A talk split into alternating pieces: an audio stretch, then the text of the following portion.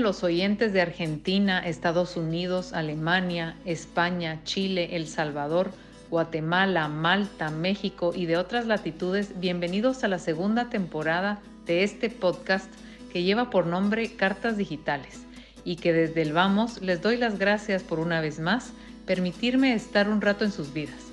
Dicho esto y sin más preámbulos, le damos luz verde al primer episodio que arranca con la lectura de un poema de mi autoría, El viaje, en la voz de Fátima Solache. El que le da las gracias por permitirle entrar un rato en su vida soy yo, Carlos Cía, autor del poema que escucharán a continuación. Ahí vamos. El viaje. Las líneas negras sobre la arena blanca, las pulsaciones, los latidos, como banda sonora de un caminar que de tanto en tanto hace un alto de un caminar que aguarda otras renovaciones.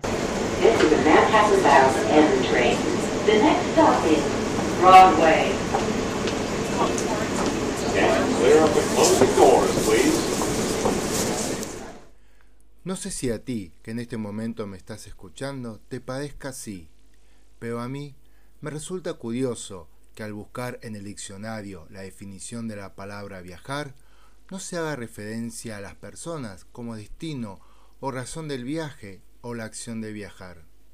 Te comento esto, pues la razón de mi último viaje no fue visitar la ciudad en la que viví los primeros 37 años de mi vida, sino reencontrarme con tres seres queridos y realizar ese viaje con las tres personas que más amo. Hay algo mágico o liberador en el acto de viajar, en el simple hecho de dejar el lugar en el que resides por un tiempo y salir a la ruta y recorrer una determinada cantidad de kilómetros. Y no es lo mismo hacerlo en un transporte colectivo, tren, avión, barco o autobús, que realizarlo conduciendo tu auto. No es el mismo viaje si vos estás al volante o cumples la función de copiloto, rol que es todo un arte pues es el compañero y el asistente de viaje al mismo tiempo. Sobre ti recae en primer lugar el llevar el ritmo de la conversación, preguntarle al que maneja si quiere algo de beber o de comer y, además, estar atento a la ruta, a las señales. Viajar también es algo que se puede hacer sin uno moverse.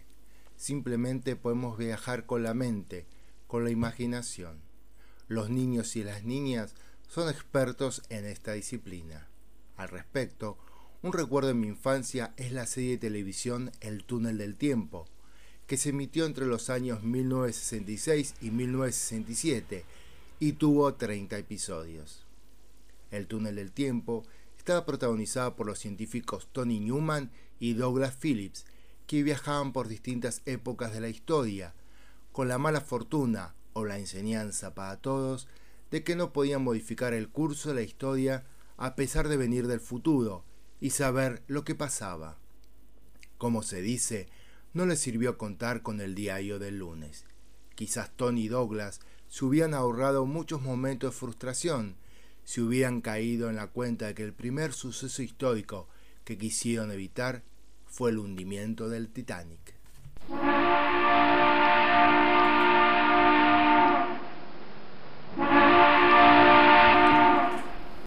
Hoy contamos con revistas, blogs, programas de radio y televisión, canales de YouTube y las redes sociales que nos hablan de los viajes.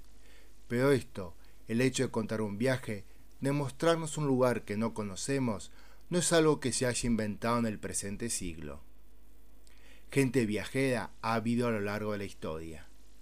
Y uno de los más famosos es Marco Polo, que a lo largo de su vida recorrió por mar y por tierra más de 24.000 kilómetros y despertó en muchos el deseo de viajar. Uno de ellos fue Cristóbal Colón.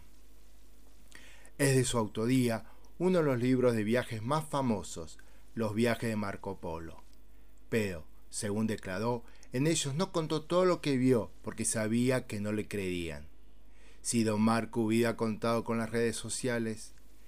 Y si no has leído el libro o visto la serie que se hizo sobre él, está en Netflix y consta de dos temporadas, puedes jugar a ser Marco Polo con dos juegos de mesa que comercializan los amigos de Invictus. Ellos son los viajes de Marco Polo y Marco Polo 2 al servicio del Can. Son juegos de estrategia que cuentan con un tablero y fichas.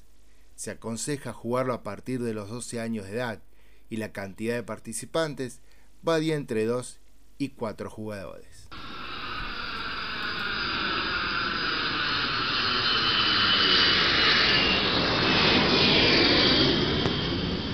Ya hemos dicho que los pequeños son expertos a la hora de viajar con la imaginación, pero también pueden hacerlo los grandes.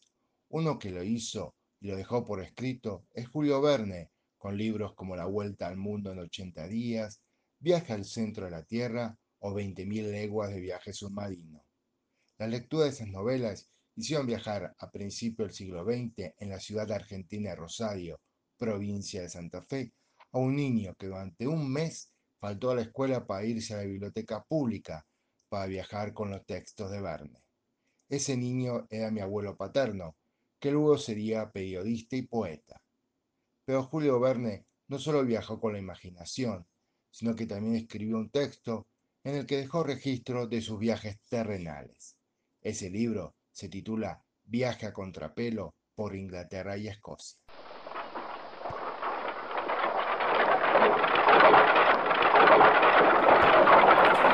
Sinónimos de viajar. Caminar, partir, marcharse, alejarse, emigrar, expatriarse, irse, recorrer, rodar, vagar, errar, vagabundear, cruzar, atravesar, navegar, flotar, bordear, hender, descubrir, explorar, marchar, inspeccionar, andar, salvar, circular, pasear, transitar, vadear, deambular, peregrinar, correr, andar, recorrer, transitar, delirar, alucinar, volar, desplazarse y trasladarse.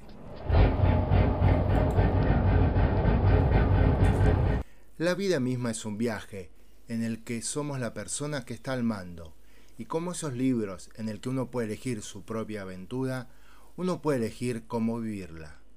Un viaje con distintas etapas, cada una recorrida a distinta velocidad, pero cada una con su propia riqueza y en la que siempre podemos aportar algo y aprender algo, en el que tendremos compañía de viaje permanentes y otros transitorios. Con la música también se puede viajar, es más, es un ingrediente importante a la hora de salir a la ruta. Para el último viaje, del que te hablé al principio, con mi familia armamos una playlist en Spotify en la que cada integrante del clan familiar puso los temas que le gustaría escuchar a lo largo del trayecto. En Spotify también podrás encontrar 45 playlists con el nombre de ciudades, cities, que armé con la consigna de que las canciones en su título tuvieran el nombre de una ciudad. Cada una tiene 15 temas y están enumeradas del 1 al 45. Mi perfil en Spotify, por si te antoja buscarme, es Carlos Rodríguez